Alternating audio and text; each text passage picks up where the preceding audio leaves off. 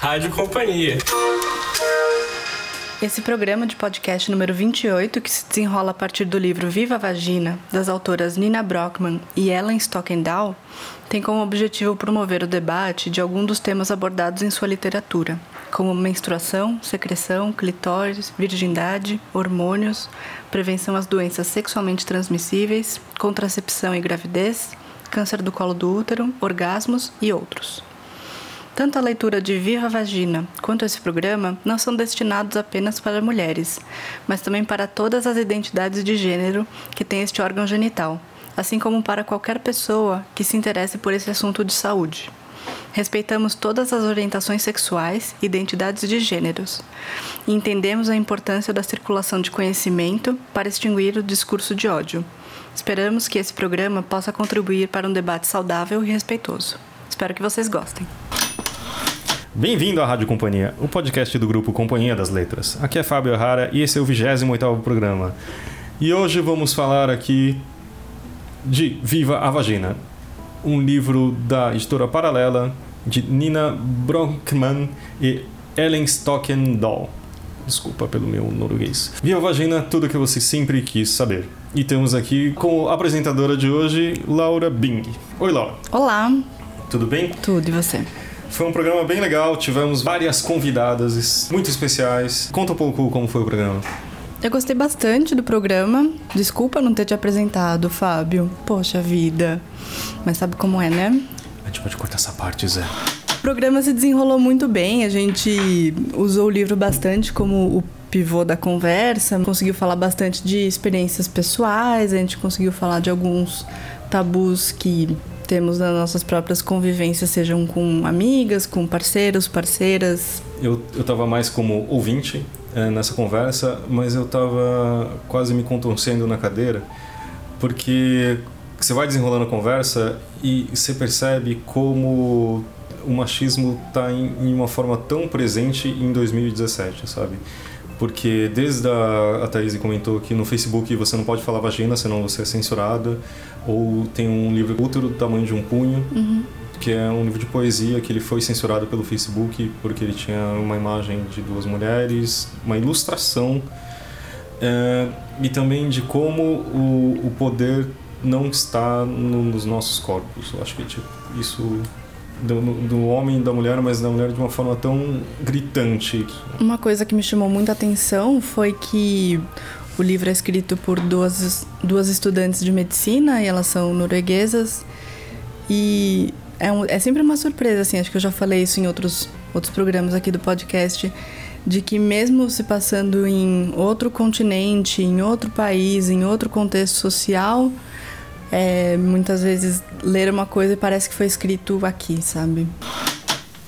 E estamos com uma mesa muito especial hoje. Vou pedir para as nossas convidadas se apresentarem. Vou pedir para Ellen começar se apresentando, a nossa convidada. Que tal? Olá, é, sou a Ellen, é, sou obstetriz, eu trabalho no coletivo feminista Sexualidade e Saúde. É, obstetriz é uma formação nova aqui no Brasil, é, na verdade nem tão nova. É, ela faz parte dessa formação mais conhecida na Europa de midwives, que são parteiras diplomadas, e a gente faz o atendimento à saúde das mulheres na atenção primária. Então, meu trabalho lá no coletivo é, tem, ser, tem sido bastante parecido com o das meninas do livro, que é de educação em saúde e de incentivo que as mulheres conheçam seu próprio corpo e seus ciclos. É... Bom, o trabalho do coletivo está aí há mais de 30 anos, né, com essa perspectiva de saúde feminista, é, com promoção de saúde e é, uma perspectiva de saúde menos medicalizada, menos intervencionista.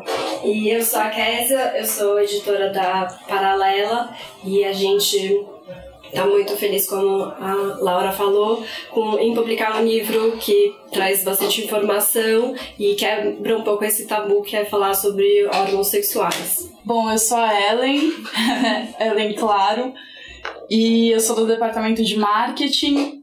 E, bom, a gente está realmente muito animado mesmo com esse livro. É, foram foram várias, várias reuniões da gente pensando em como divulgar, como dar um bom trabalho para para esse tema que é tão importante e eu acho que é isso, é, um, é uma discussão sempre aberta e é muito importante ter esses espaços para fazer parte. Eu sou a Thaís, já estava aqui antes, faço as redes sociais da Companhia das Letras e brigo constantemente com o Facebook para divulgar esse livro, para ele não bloquear os posts porque tem a palavra vagina nele. Thaís é da casa já. Exato. Né? Mora aqui no podcast. Não, mas é, é um livro muito legal, realmente. Tipo. O, o, o desafio de divulgar ele tipo, tem isso, né? Tem esse negócio do pessoal não ficar com vergonha ao ler a palavra, até dentro da editora isso existe mesmo, sabe? Algumas pessoas ficam, imagina, né? Mas acontece. Mas é, é, é, legal trabalhar com ele porque é realmente uma coisa muito importante. A gente não conhece nosso corpo, pois, né, aqui várias pessoas têm vaginas. A gente não conhece ele direito e a gente está tentando fazer as pessoas conhecerem mais e melhor para terem informações corretas e fazerem escolhas certas. Você poderia comentar com a gente sobre as dificuldades de falar de um livro sobre vagina, inclusive trazer no título vagina, se as pessoas puderem conferir depois a capa, enfim, sobre todo esse processo. Pode é, com a gente? Foi um desafio de fato. É, a, no primeiro momento a gente recebeu é, esse, um trecho traduzido para o inglês, porque infelizmente eu não falo norueguês. e. É, chocante. E aí é, a gente gostou muito do tema desse, dessa maneira como elas falam é, numa linguagem leve e direta sobre um assunto super importante. E assim que a gente tomou essa decisão de compra, de adquirir o livro para publicar aqui no Brasil, começou esse desafio de como manter essa linguagem, como é, no título e na capa, por exemplo, é, dar um tratamento que mantivesse uma coisa respeitosa, mas também traduzisse o humor, né? Porque eu acho que é, isso foi um, um, desafio no processo inteiro. A gente está acostumado a falar de forma muito escrachada ou não falar de jeito nenhum. O caminho do meio, que é falar diretamente, de forma objetiva, de forma séria, é, sem ser desrespeitoso, é muito difícil de encontrar, porque a, a coisa mais fácil é virar uma piada.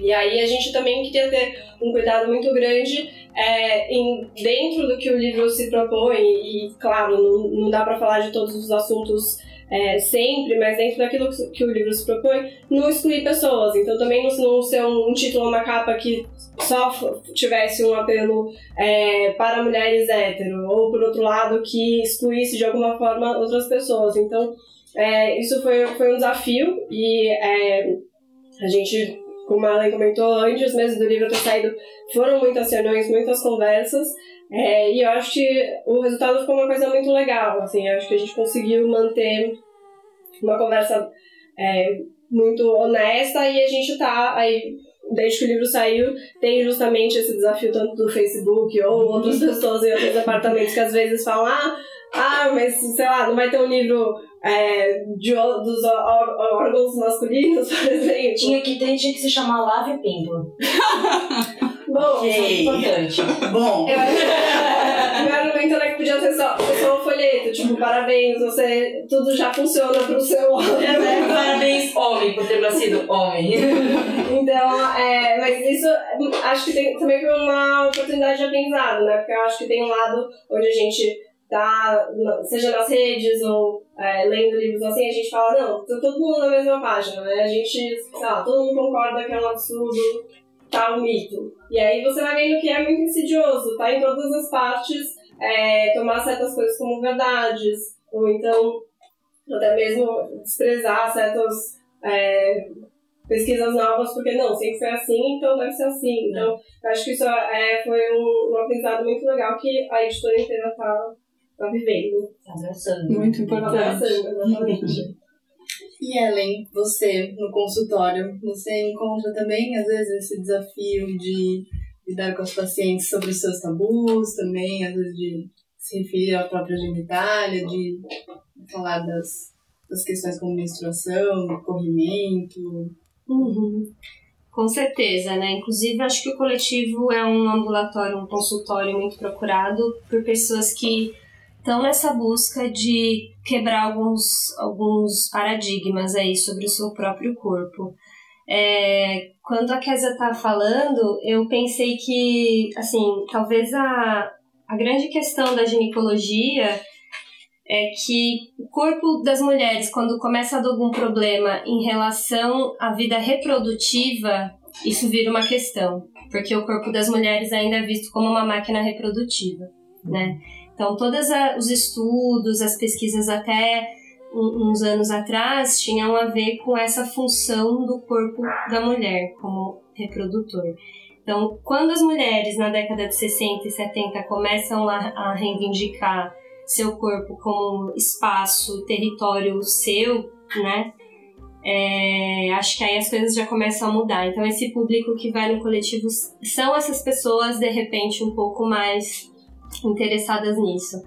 Mas quando, por exemplo, a gente oferece um espéculo, que é um instrumento de visualização do colo do útero, para as meninas introduzirem elas mesmas, elas ficam espantadas, uhum. porque até então aquele lugar, né, a vagina, a vulva, o períneo, é um território do marido, do médico, do padre, do pastor.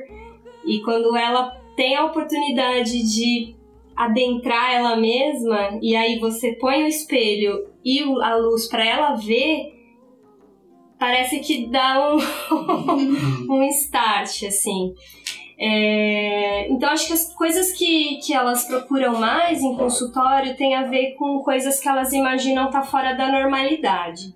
E o que, que é normal em um corpo que é muito vasto e amplo e cheio de possibilidades, né?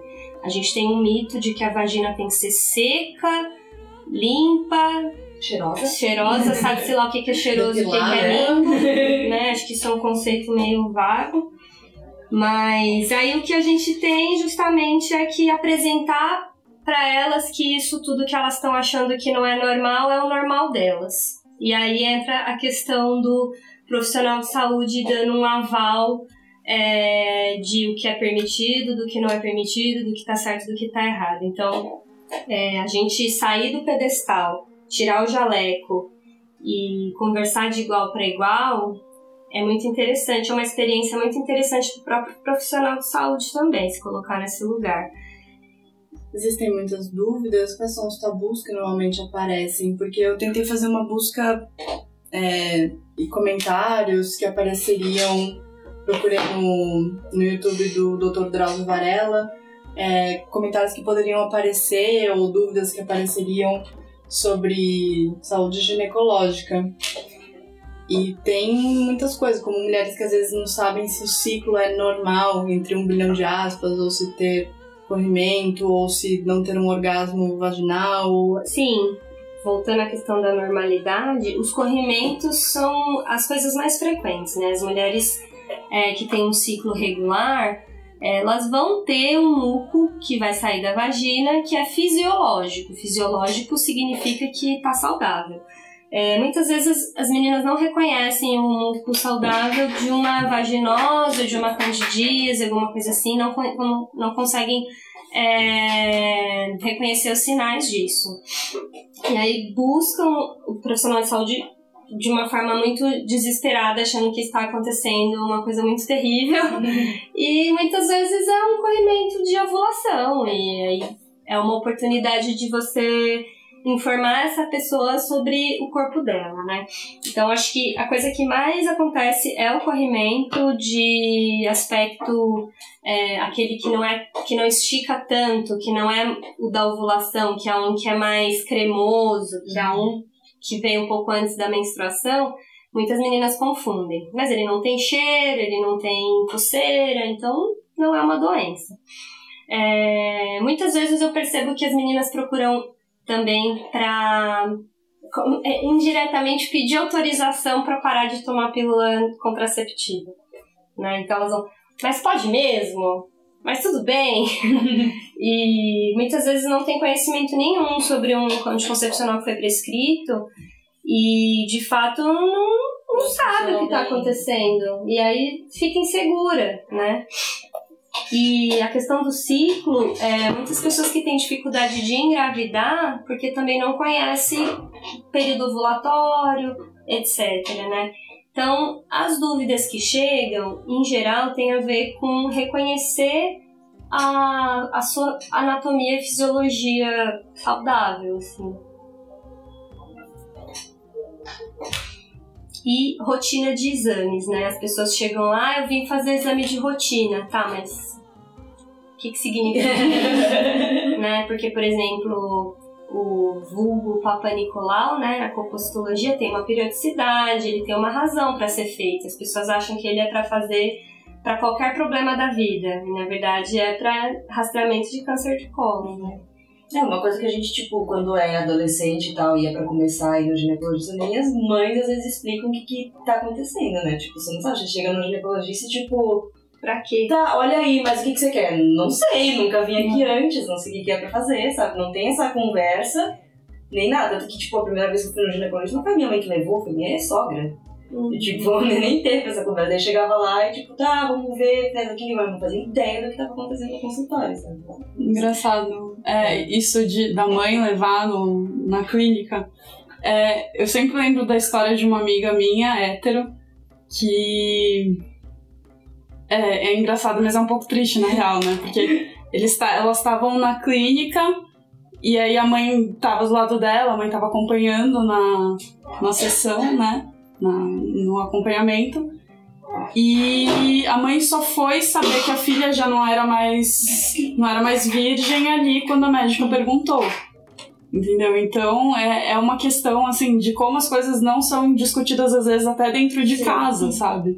Que precisa uma médica perguntar pra, pra poder falar, né? É muito, É. muito estranho. Desculpa, uma curiosidade. Mas assim, eu acho tão.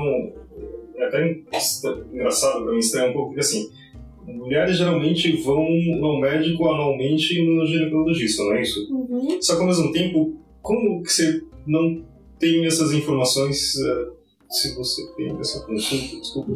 A pergunta besta não. É, bom, eu acho que é porque, tipo, às vezes a gente só vai lá, ela tira uma amostra, manda pro laboratório e é isso, não explica o que ela vai analisar. É. sabe? Descreve É. você entrando na, na... É, não, tipo, que nem eu. eu Você chegou no consultório, aí chamou seu nome. é, chamou que lá, é? eu entrei lá, eu fui até faz pouco tempo, eu só falei, eu quero ver se tá tudo bem. Tá tendo um corrimentinho, alguma coisa assim, né, que já dura um tempinho, não sei o que lá.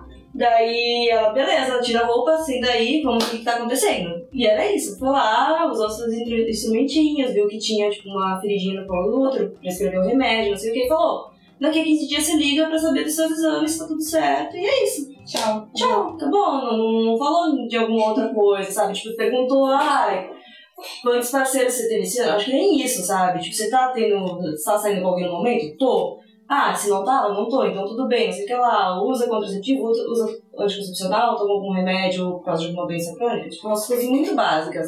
Mas nenhuma médica que eu já fui, tipo, entrou em detalhes sobre o que, que ela tava fazendo, sabe? Tipo, o que poderia estar errado, o que tava certo, não sei o quê. Dela, tipo, eu lembro que a primeira consulta que eu fui, ela perguntou, ah, quer saber mais alguma coisa? Eu, não sei, sabe? Eu não sei o que Sabe nem o que perguntar, Eu é não sei, verdade. Qual é o combo? Exato.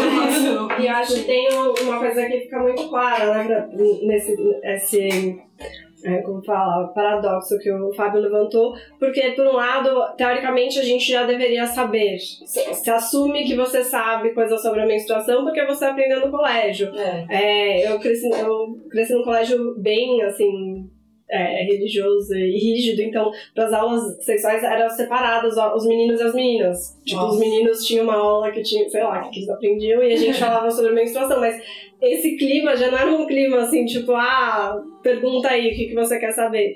E eu acho que, é, mas mesmo fora desse ambiente onde eu cresci, por exemplo, não é também como se fosse um negócio tipo, ah, a gente tá aí sempre falando sobre menstruação na mesa de jantar. Não, é um assunto mega estranho, todo mundo, as meninas morrem de vergonha, que até o- a- as autoras comentam, né? Um negócio que a gente, desde sempre, age, age como se fosse uma coisa, não é você ficar comentando, é um segredo. É. Tem, é, quando a gente era adolescente, era tipo, tinha codinomes pra é, coletor menstrual ou é, eu esqueci. Mods.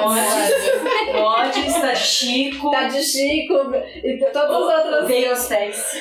Nossa. Veio aos pés. Como- Em espanhol é a, a regla. A regra. E, e aí você. Então é um assunto meio tabu, daí vira uma coisa a partir da- do início da vida sexual, é uma coisa que você tá sempre com medo de não tá vindo porque tem implicações né, pro resto da sua vida.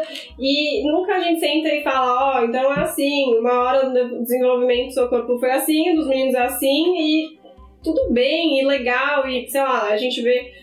É que vocês não estão vendo, mas todo mundo nessa sala tem cabelo diferente, olho diferente, por que, que as vaginas não seriam diferentes? Mas a gente quer todo mundo ter a mesma, e aí eu acho que também essa coisa é, dos médicos também é difícil, é, até por uma coisa que a gente é, comentou brevemente antes, mas que é essa necessidade, o médico é uma, uma figura de aval, de autoridade, que se, se, se uma médica falou, daí tudo bem, ou se a médica não falou, daí não, não tá tudo Não, bem. tá tudo bem. E, e a gente nunca para pra pensar que também acho que tem esse. é, a, a medicina ginecológica, essa coisa da, de é, fazer exames nas mulheres, tem um lado também onde os próprios médicos talvez não receberam um treinamento sobre essa função educativa, né? Então, às vezes, a própria médica é, é um assunto para ela desconfortável de talvez ter que explicar. E a preocupação pode ser muito mais em é, prevenção de doenças sexualmente transmissíveis, então, e também aí entra em toda uma questão de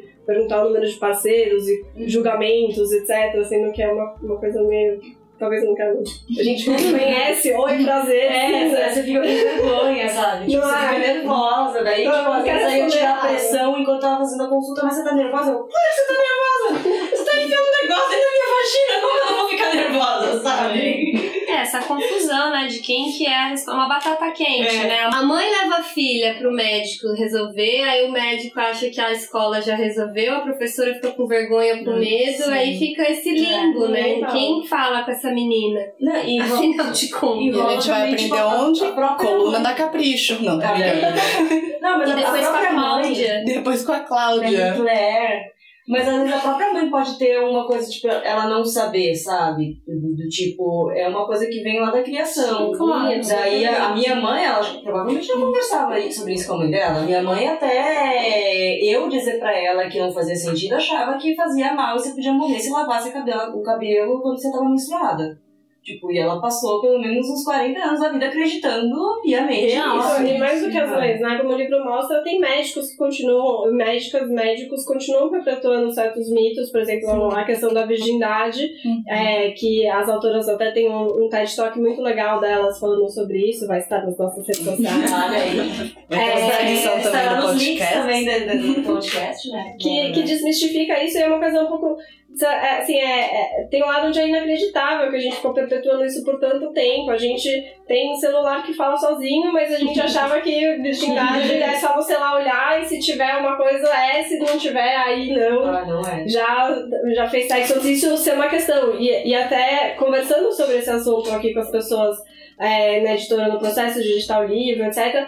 É, duas coisas muito marcantes disso. Uma era, na, na questão da virgindade, a gente nunca se preocupou, não tem como determinar a virgindade masculina, a gente já sabe disso. Isso não foi uma questão, tipo, não, em nenhum momento é tipo, putz, agora a gente não, não vai saber como, os homens vão ter que fazer uma cirurgia pra fingir que, tipo, não, a gente não se preocupou com isso. Muito pelo contrário. Muito pelo contrário, como, Leva os e- leva os meninos meninos pra pra, pra garantir que eles não sejam. E é meio. Gente, é sério que a gente tá todo mundo aceitando isso? E a outra coisa que, desse, é, outro ponto assim, que surgiu na, na edição do livro, de conversando com pessoas, é mães, pessoas próximas falando tipo, ah, mas então o, o orgasmo vagin, vaginal não é uma coisa melhor ou necessária, ou, Ah, tipo, o orgasmo correto. o né? orgasmo correto, a obrigação da mulher, uma coisa mais madura, etc. Tipo, chocante. E isso são coisas que a gente tá perpetuando faz muito tempo.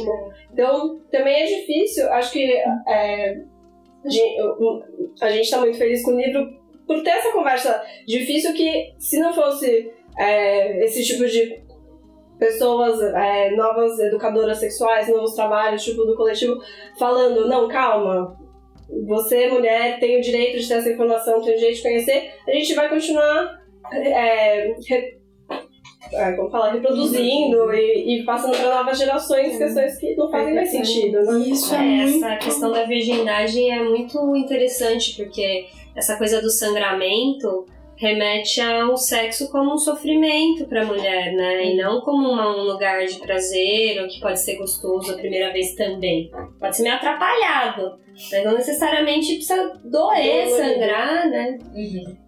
Isso ser aceitado, né? O negócio, tipo, é apenas um fato da vida. A gente não vai tentar melhorar, é apenas É aceite assim, que vai ser dolorido é. e depois melhora. Não é tipo, ah, gente, já que tá sendo assim, vamos, né, tentar aí pensar em alguma coisa. Acho que até as formas como a gente escolhe se referir a isso no português, né? Como perder a virgindade. Tipo, como se fosse uma coisa super preciosa, sair. Exato. Pronto, acabou sua vida agora que você perdeu isso. Ou como pejorativamente se, refere- se referem às mulheres, como dar para um homem e. Poxa vida, sabe? Né? Você dá uma coisa que é muito preciosa, uma coisa que você tem que escolher o seu príncipe encantado pra você fazer isso. Ou então tabus como mulheres lésbicas permanecem Virgem virgem. pra sempre. Pra né? sempre. Nossa. É, assim, isso é uma questão que. Discorra sobre o assunto. É, então, não, foi incrível contar pro meu. Minha primeira visita com o meu ex-ginecologista foi. Ah, tá, seu nome é Ellen? Tá bom, nem olhou pra mim. Tá bom, Ellen, tá. Que método contraceptivo você usa? Ah, é, nenhum. Ah, tá bom, mas você tem relações sexuais? Ah, tenho.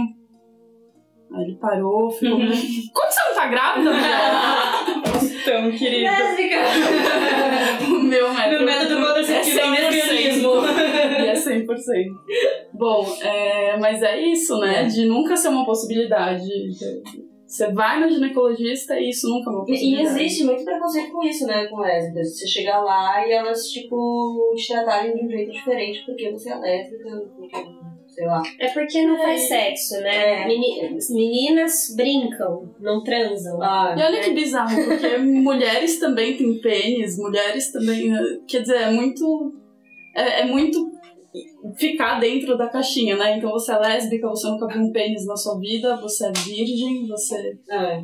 E aí não pega doença, né? não precisa pensar nisso. Não precisa de é, camisinha. Não tem que se proteger, É, então. né? Ou não E- vai engravidar. E Ellen, não sei se você já viu, mas é, provavelmente você já viu isso. Mas a, a coisa que é indicada para nós lésbicas é usar papel insufi é, Plástico papel filme. Plástico filme. Insufilme, não, plástico filme. Usar plástico filme como camisinha, cara. Isso é muito bizarro. Não estão vendo, mas o Fábio está simulando se envolvendo num plástico filme. É, mas não tem tecnologia, né? De, de É, proteção. como que faz? Pois é, como faz? É a grande questão. Eu acho que o fato de não ter um- uma pílula anticoncepcional masculina, eu acho que já diz muito, né? Exato. De novo, no iPhone você consegue falar com ele, mas você não consegue. com Não, na farmácia. verdade, tipo, era pra ter, né? Mas por causa dos efeitos colaterais, acharam muito perigoso, que eram os efeitos muito menores do que o anticoncepcional feminino. Ou seja, É, ele já existe, na É. real, né? Ele já tá aí. já tá aí. A tecnologia existe, mas não tem uma empresa que produza em massa. É, muito lobby também, né? É. A gente vê, assim, eu tava olhando, eu costumo dar muita aulinha de, de método contraceptivo e, assim, numa ampla gama, tem, existem mais ou menos 21, 22 métodos, contando aqueles que a gente não considera muito como coito interrompido, mas que, né?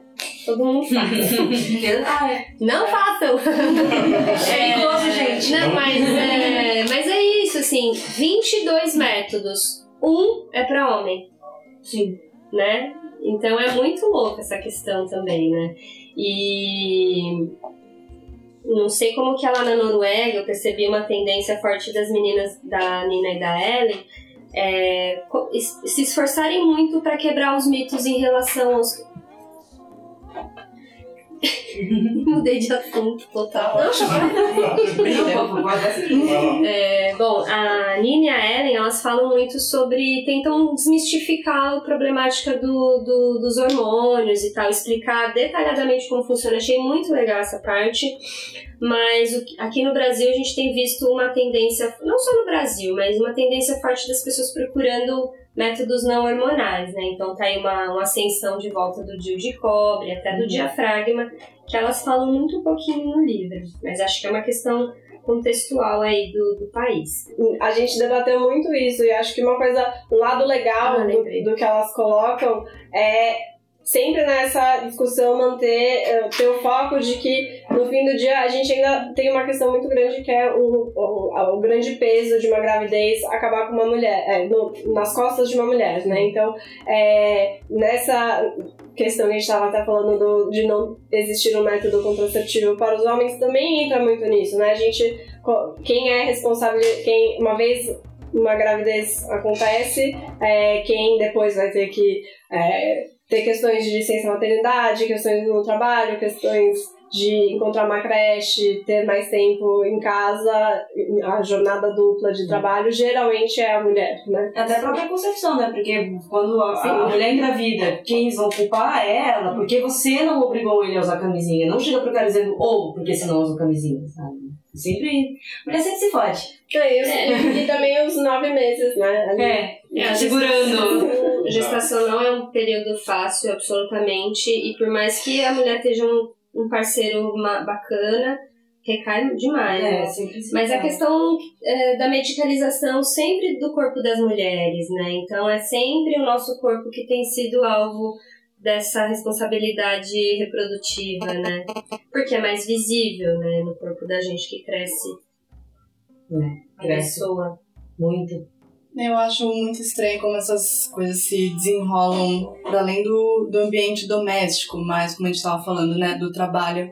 As justificativas muito perversas que se tem sobre isso, né, a gente está acompanhando na política as possíveis reformas trabalhistas, que fala até que as mulheres ganham menos porque ficam um tempo afastada da, por conta da, da gravidez ou por conta da, da amamentação e É. etc. Então, o, o peso que cai sobre a gravidez parece que até a, a prevenção disso cai como um peso de duas formas, né? Tanto a, a prevenção da gravidez quanto a própria gravidez, então ela vai ter que arcar com esses custos tendo um salário menor, né? Não, e ainda, e ainda existe o mito de que você tem que ser mãe para você se realizar como Exato. mulher. Então são muitas pressões de todos os lados, né? Que nem a, a- tá muito em voga a questão da violência obstétrica, né? Que é a violência que as mulheres sofrem durante o período pré- pré-natal, parto e pós-parto. Existe violência obstétrica para quem escolheu ter um bebê e vai ter o bebê e sofre, e quem praticou um aborto ilegal, que também vai sofrer consequências de violência institucional. Então, de um lado você sofre violência e do outro também. Aí não acabou no parto. Aí tem essa questão que você tá trazendo. Não, e uh, uma amiga contou até esses dias que ela foi numa ginecologista nova, mas ela era especialista em. Obstetrícia. Isso. Obstetrícia. Isso. Obstetrícia? Isso, obstetrícia. e ela disse só que, tipo, ela foi fazer um, um- só um exame mesmo desses de rotina, ó, ah, ver se tava tudo certo e tudo mais. Chegou lá e ela disse que a, que a ginecologista ficou arrasada quando ela falou que não está grávida e não pretende ter um filho tão cedo e Meu provavelmente não quer ter um filho. Ela tipo, ficou muito triste que ela não queria ter um filho, sabe? 2017, cara. Exato, e até quando você não faz aborto, quando você nunca engravidou, quando nada aconteceu com você, também tem isso, tem essa cobrança. Não, mas você de- deve querer ter filhos, você, seu corpo está aí pra isso, sabe? Tipo, Eu já passei por uma, uma violência, assim, no, no consultório. Uma vez que, inclusive, é uma ex-ginecologista, assim, mas de que eu tinha a receita pra tomar o anticoncepcional injetável. E ele vence, acho que depois de um ano, né, essa receita. E aí eu acabei, nessa mudança de médico, eu pedi pra ela receitar uma nova, que eu tinha me dado super bem com aquele método. E ela virou e falou assim, nossa, mas você quer mesmo tomar isso? Eu falei, ah, eu quero, me adaptei a esse método. Ela falou assim, nossa, acho a coisa mais primitiva do mundo sentir dor pra se prevenir. Eu falei, é, mas acho que deve doer menos do que um aborto. E aí ela ficou, mandei mesmo, sabe? Mandei mesmo. Deve doer muito menos que um aborto, deve doer muito menos do que parir, sabe? Mas assim, é o meu corpo, é a minha medida. Lógico que ela poderia dar a opinião dela, mas ela poderia falar olha, existem outros métodos que você não precisa ter sentir dor mensalmente, você pode colocar XYZ. Mas assim, o, o modo como ela falou, isso porque ela já tinha falado de um, um piercing específico que eu tinha, ela já tinha falado que era a coisa mais ela falou que era uma abominação, assim. Nossa, ela, ela falou assim, nossa, acho uma coisa idiota, assim, que você tem esse piercing. Falei, Ih, não que que faz, você tem a ver com não isso? faz. Uma Ela violência não vai ficar 24 horas por dia olhando pro seu piercing. Qual é o problema Não, com uma violência enorme, assim, ela tinha muitos problemas com as medidas que eu tava tomando pro meu corpo, assim, sabe? Tanto o piercing quanto né, eu É, tava uma, é um tomando. desrespeito ao seu direito sexual e reprodutivo sem limites, né? Porque se ela quer te, te recomendar um outro método contraceptivo, primeiro tem que perguntar. Você conhece outros? Já ouvi, tem interesse em conhecer? também, né? né? Porque se a, a gente def- deveria, na profissional de saúde, deveria defender escolha livre e esclarecida de qualquer coisa. Mas isso é uma coisa que eu acho que é, é ainda. Assim, a medicina tem muito a, a caminhar, né? Até fazendo um plug, recomendando outros livros do grupo. Aquele livro Mortais é um dos livros que discute isso, como a gente. É, no primeiro momento, o médico era uma pessoa que te falava, faz assim, cegamente. Aí agora a gente está transicionando, é, eventualmente, para alguns médicos que até podem falar, ah, é, você tem essa opção, e, e esse caminho, e esse outro caminho, mas às vezes jogam as informações em cima de você, tipo, decide aí, Exato. o que, sei lá, quando é um contraceptivo é uma coisa, quando é um câncer pode ser outra, né, questão emocional. E aí pra tentar chegar num lugar onde é justamente qual que é o seu objetivo, né, qual que é o seu, a sua preocupação, o que, que você está disposto a fazer, não está disposto a fazer, pra falar isso, ah, qual que é a sua, e, e até daí no livro da, é, do Viva Vagina tem um pouco disso, quais contraceptivos, qual que é o seu objetivo em usar um contraceptivo? Ah, se é talvez controlar o fluxo, esse pode ser um caminho, etc. Ter essa conversa é, pensando tanto na, nesse controle, nesse conhecimento que a gente pode ter, tanto do que a gente, é, de como o nosso corpo funciona e de como a gente quer medicar ou não ele, né? Acho que isso é uma coisa é, ainda muito, que falta muito, né? Absolutamente. Inclusive porque, por exemplo, essa questão do- dos hormonais, que é o que eu estava falando antes, é, há muita controvérsia, né? Tem muito, falta muita pesquisa ainda, né? Porque deu esse boom aí de, de, de internet, né? Já os- a trombose, o anticoncepcional mata, dá câncer. E aí, por outro lado, as pessoas que defendem, né, dizendo que não, que é muito seguro, tá tudo bem, fiquem calmas, podem continuar fazendo uso, mas o fato é que não há, de fato, ainda uma, Uma resposta. uma resposta assim tão concreta, né? E, enfim, mas Uma coisa que elas até falam no livro da falta de, pelo menos antigamente, quando ali começou a medicina e tal, de falta de estudo e de interesse em saber exatamente como funciona o corpo da mulher, porque era tudo baseado no corpo masculino. Então, tipo, talvez até essa, essa questão do anticoncepcional de não, não saber 100% ainda é que fizeram um negócio, funcionou para aquele objetivo, mas não estudaram e analisaram completamente que tipos de efeitos aquilo pode causar. É, e né? a gente tá falando de alopatia, a gente tá falando de medicina ocidental, Uhum. né? Isso daí é uma, um outro leque. Se a gente for pensar em fitoterapia, em medicina chinesa, que tem aí muito mais anos de, né, de, de estrada ali, ó. né? A gente nem conhece, a gente tá aqui bem alienadinho. Mas é, é engraçado porque o tempo todo as meninas do livro, a, a Nina e a Ellen, elas falam: ah, você não vai pôr folhas com mel na sua vagina pra fazer contracepção. Mas provavelmente, não, não, não tô dizendo pra vocês colocarem mel com, com folhas na vagina, mas provavelmente foi método desenvolvido por mulheres por milênios que deu certo. E por aí, como a a sociedade mudou, estamos aqui hoje é, dentro de um prédio, enfim, a nossa contracepção também mudou.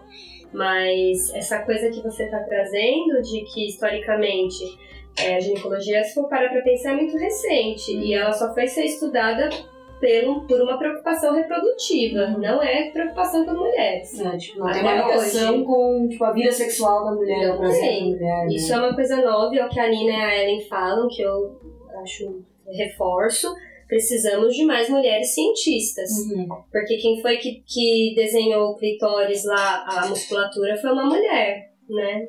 Então eu tive aula na faculdade de anatomia que a professora não sabia que o clitóris era daquele tamanho todo.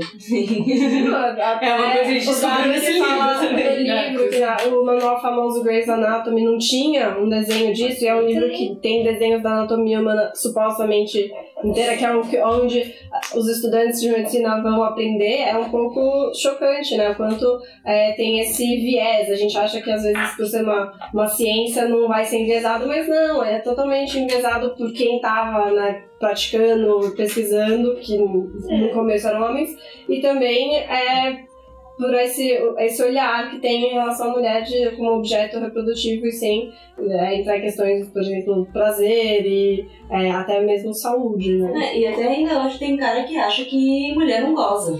Orgasmo feminino não existe. E daí, tipo, tem todo esse mistério por trás do ponto G, o que é o clitóris pra lá. Faz pouco tempo que eu MTV começava em matérias dizendo, então, clitóris é um negócio maior que se imagina, com milhares de terminações nervosas, tipo, não é tão difícil achar isso, sabe? Gente, o primeiro coraçãozinho que eu pus aqui no meu livro Realmente é um coraçãozinho. foi a parte dizendo que o clitóris não é um botãozinho pra você ficar tremendo como se você tivesse com um ataque de convulsão. Leiam a página 22. Olha aí, Por favor. Não, mas, mas tem todo esse negócio, tipo, ah, nossa, a mulher é complicada, não sei o que. O cara que consegue fazer a mulher, nossa, ele é muito bom. Não, cara, você não tá fazendo tipo, mais que sua obrigação, sabe? Não é assim tão Não, E difícil. acho que é, assim, é muito legal porque elas atacam um ponto que é, é, e até acho que é debatível, etc., mas que em, algum, em alguns momentos da nossa história a gente já achou que precisava, é, a mulher precisava ter prazer pra engravidar, então daí tinha um foco nisso. Sim. E aí, nosso grande amigo da ficção das mulheres, Freud, fala: não, não é bem assim. e aí, Freud. e aí muda a história e aí é totalmente tipo, vai lá, a culpa é sua, não precisa se preocupar. É, mas também elas falam uma coisa super atual que é o universo pornô, né? De tanto a, a questão anatômica, né? Das, das meninas e mulheres verem aquilo e falar "Ah, é assim que deveria ser. É, apesar de, por sinal, que se os homens estão vendo aquilo e achando que aquilo deve ser, a gente tá com questões né, na vida. Exato, tá todo mundo achando que aquilo é certo, fazendo só aquilo, talvez não seja. É, e, e também é um pouco essa, esse desgaste, né? Que é não focar no, no, no processo que é você tá ali com uma pessoa, tem um momento, momento íntimo, uma troca, e sim movimentos que você deve repetir, apertar um botão. É um pouco robótico, né? É, é mecanicista, né? Cartesiano, ainda estamos lá no século O XVII. que eu acho maravilhoso, o que eu acho maravilhoso assim, no livro, né, na parte é, de sexo heterossexual, é que o sexo termina quando o homem tem a ejaculação e o orgasmo dele, né? E quando a mulher goza e termina o sexo, isso é tido como coito interrompido É. né?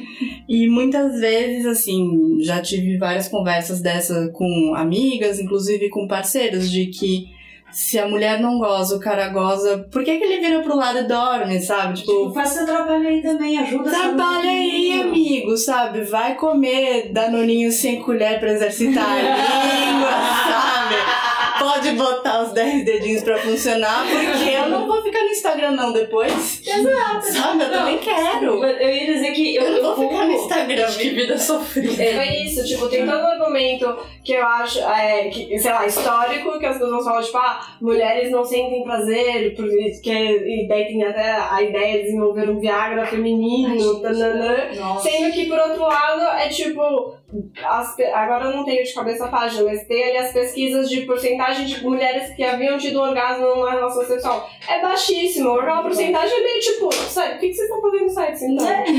Gente, calma. Tipo, pra, pra segurar o homem, não sei o quê. Não, mas eu ia dizer que eu culpo as novelas da Globo e SBT também, principalmente, pela ideia errada de que sexo bom é quando os dois gozam ao mesmo tempo. Não. Isso nunca acontece. É Mara, hein? difícil. Vamos combinar que é Mara. Ma- Não, é maravilhoso, mas você já conseguiu quantas vezes, sabe? Eu, e eu tinha realmente uma ideia de que não, pra ser bom tinha que ser o mesmo tempo, cara. É. Não, até você vai lá e aprender que não é desse jeito. Não, mas é que eu acho que tem toda uma ideia hipócrita de sexo, de, de nudez, que a gente vê que, sabe, você não pode discutir isso de uma forma aberta, você não pode falar vagina, sabe? Qualquer, pode falar pênis, provavelmente só que a gente vai ter problema também. Mas por que você não pode falar abertamente e discutir como qualquer outro problema, sabe? As pessoas podem falar um problema de trabalho, dor de cabeça, uma coisa fisiológica, ah, sabe, de exercício, e, e- e isso não.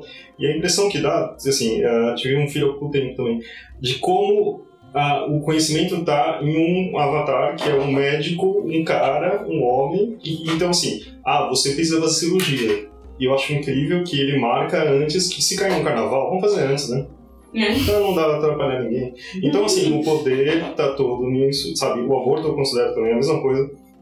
É, o poder não é das mulheres, é de uma entidade masculina maior que também fala assim: ah, você pode, ah, mas você não, entendeu? Ah, mas você tem que ter porque você foi culpada de, de, de ficar grávida. É, e se for o cara que pediu pra mulher abortar, beleza, né? Mas se for uma mulher que decidiu abortar, não, que horrível. Você tem que ser mãe. Você não pode rejeitar uma criança. Engraçado, Nossa, assim, a, né? a Clara, a Clara lá da imprensa daqui da, da companhia chamou atenção pra uma coisa que eu nunca tinha reparado, que é o termo dar à luz. Cara, como é bizarro esse termo dar à luz, quer dizer, né?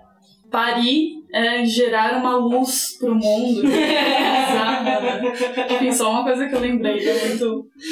Não, é- Essa, essa, esse misticismo sobre gerar uma É, é pessoa. É muito... padecer no paraíso. Exato. O que que é padecer no paraíso? A Bíblia diz que quando a mulher. que ser mãe é padecer no É. paraíso. É. Você, sofre. tipo, você sofre, mas é um paraíso ter um filho, sabe? Tipo, é um grande auge, é um grande objetivo da sua vida dar a luz. Isso. Já aí. Bom, e, e mudando levemente o caminho, mas acho que tem uma coisa que a Ellen começou a tocar. Das três, Ellen.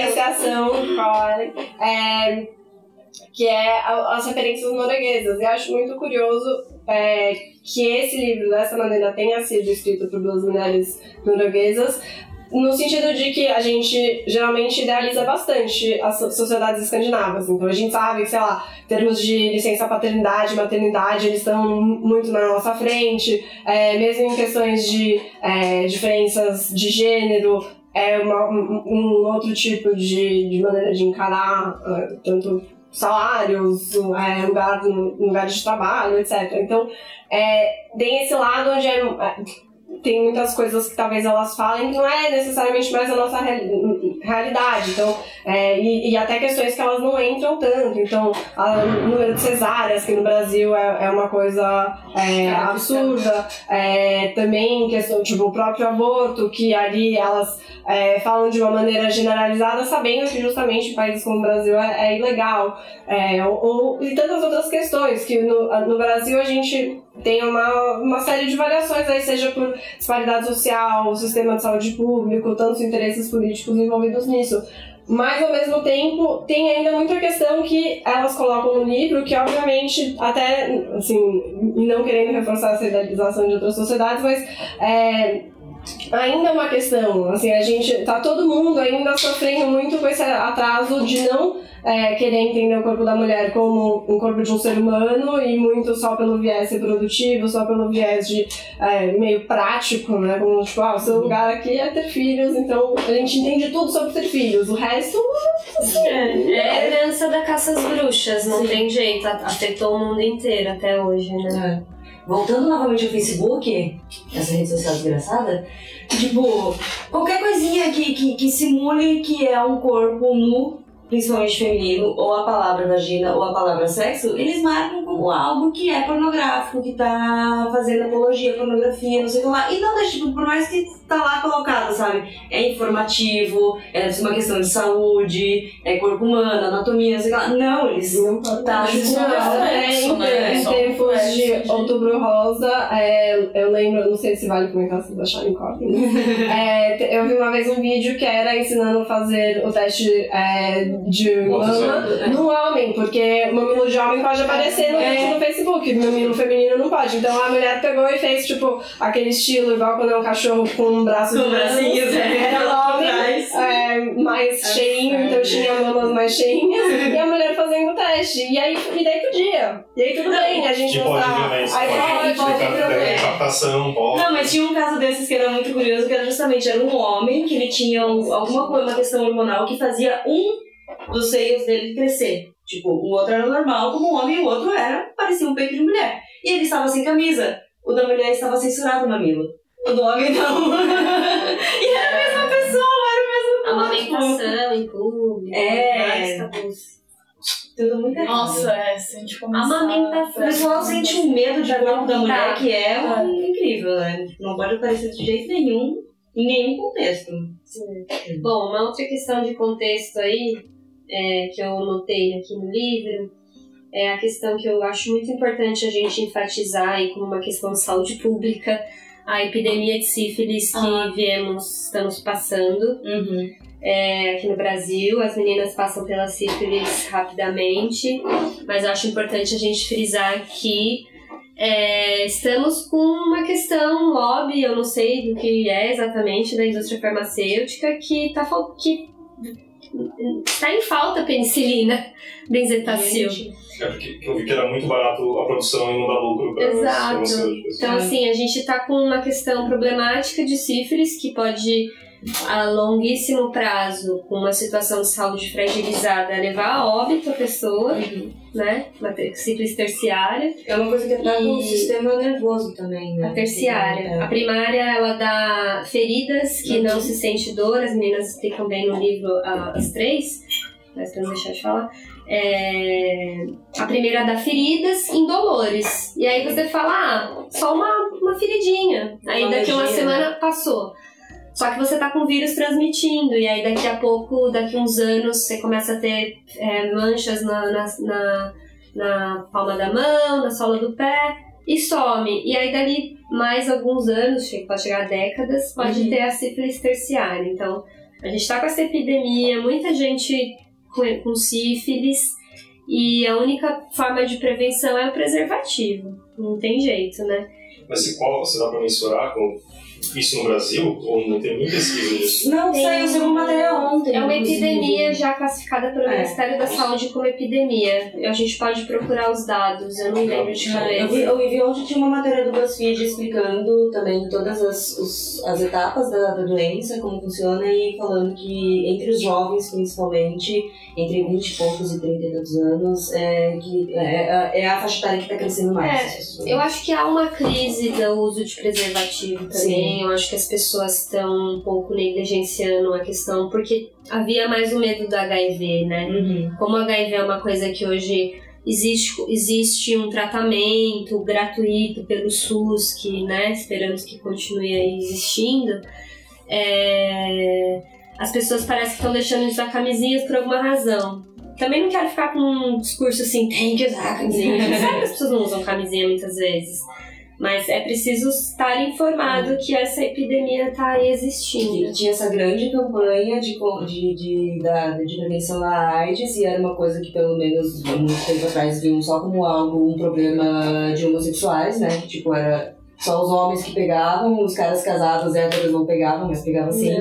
E daí, tipo, de repente parou as campanhas porque tava controlado e não sei o que lá, e acho que o pessoal aí para de usar mesmo. É, Porque a tem anticoncepcional, porque tem isso e aquilo, o principal motivo de usar é não engravidar, não sei o que, não sei o que, e esquece que existem as doenças, né? A incidência de, de HIV hoje não é mais somente a população É, homossexual. né? Não. É, cresce muito é. em uma faixa de 40, 50 anos É. de uma forma absurda. E aqui a a gente está numa pesquisa falando que nos últimos 5 anos ah, os casos de FIS aumentaram em 5 mil por cento. Hum. Sabe? É uma coisa muito grave.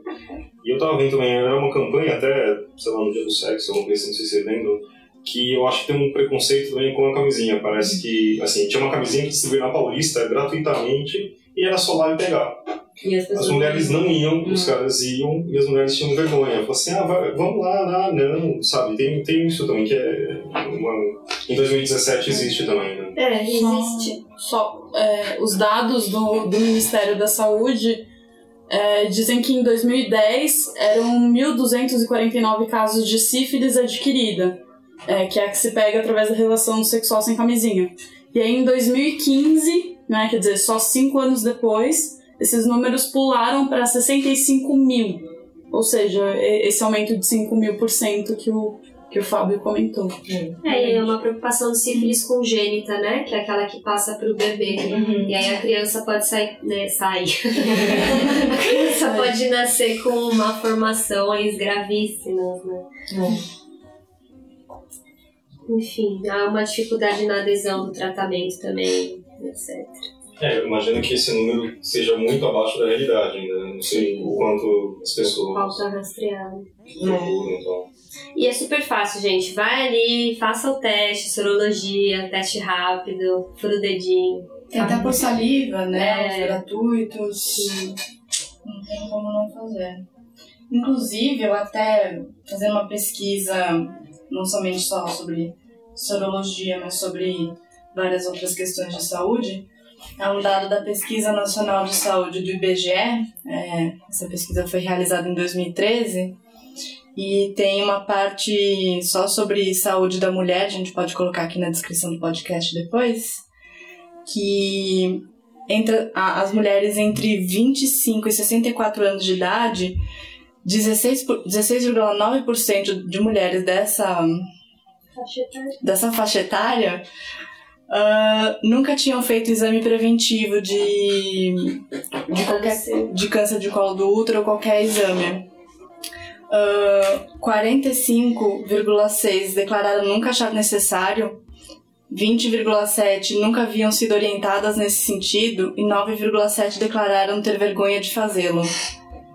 Então, precisa muito falar sobre saúde da mulher, precisa muito tirar esse tabu, né? É, uma questão interessante desse do Papa Nicolau é que ele, mesmo em tempos de vacina de HPV, ele é ainda a melhor prevenção para câncer de colo de útero. Mesmo que uma mulher tome a vacina da HPV, que ainda está em fase de estudos, ela uma, é, para uma vacina entrar assim com grande confiança, ela precisa passar por muitos anos de estudo. É, então, mesmo quem tomou a, a, a vacina precisa continuar fazendo compositologia, que é o Papa Nicolau. É um exame super barato para o sistema de saúde fazer, super fácil. Temos questões morais e de violência institucional, como o que você descreveu, que você sofreu, é, que travam as mulheres para ir fazer o exame, né? População de mulheres lésbicas, então, Mulheres trans, eu imagino que tenha muito também. os homens trans, É, homens né? trans. que, que não, não vão fazer, não se sentem, não, não se vê naquela campanha. É, tipo, você simplesmente não quer ter que passar por mais uma humilhação na vida. Exatamente. E aí, assim, é... é um entrave muito grande, porque o câncer de colo de útero é é uma coisa super tratável quando é detectada no começo. E eu acho importante falar do protocolo do Brasil, que é o seguinte: é, recomenda-se que as mulheres comecem a fazer a, o, o. Como fala? O. Papa Nicolau? É, que o pessoal fala. Gente, Prevenção. Preventivo. É o preventivo. Com quantos anos vocês acham que a menina deveria ir fazer? Depois da primeira menstruação. Não sei, uns 15? 25 anos. 25? Meu Deus! O primeiro. Nossa, eu comecei a fazer muito nova. Todas nós, certamente. Eu fiz com 14. Então, assim, por quê, né? É, Até a cidade, mesmo que ela já tenha tido relação sexual, a possibilidade dela desenvolver o câncer é baixa. Mas é claro que isso vai é, para a população. Essas, essas, essas regras são criadas a partir de dados epidemiológicos de saúde pública. E fazer dois. Se do, seus dois últimos deram negativos, não tá tudo bem, você pode ficar três anos sem fazer. Então não precisa ser um exame anual. Então, Se feito dessa forma, ele cobre e protege da, do, do câncer, no sentido de você ter tempo hábil de detecção e tratamento. Então, eu também fico me perguntando por que, que a gente tem tanto medo do nosso corpo que a gente tem que ficar lá de seis em seis meses fazendo uma bateria de exames procurando pelo em ovo, praticamente. Né? Não, e é uma coisa que, é, até pensando nisso, eu acho que então, todos, todas nós fizemos muito mais novas do que isso, e é um, não é uma experiência agradável, não é um negócio tipo, nossa, mal posso esperar até ao médico de novo. É uma coisa, vira um motivo para você protelar a ida ao médico, a não ser que seja uma, alguma situação que você tá achando que é uma doença, porque você sabe que você vai ter que ficar lá numa posição desconfortável é, com, e, e, passar por um processo que não é confortável, e você descobre, ah, talvez não precisasse ser com essa periodicidade numa idade tão nova, dava para ter também essa relação com é, a profissional de saúde que fosse mais, mais honesta e mais amigável, né? Que você não tivesse medo ou receio, pouca vontade de ir. Né? Mas parece que é um pouco de falta do, de conhecimento ou de, de autoconhecimento que leva a isso também. Tipo, qualquer coisa, você falou assim, qualquer diferença tá fora do, da tabelinha do certo ou errado, então eu vou lá. Então é melhor ir a cada seis meses do que, pelo amor de Deus, que pode acontecer, né? É.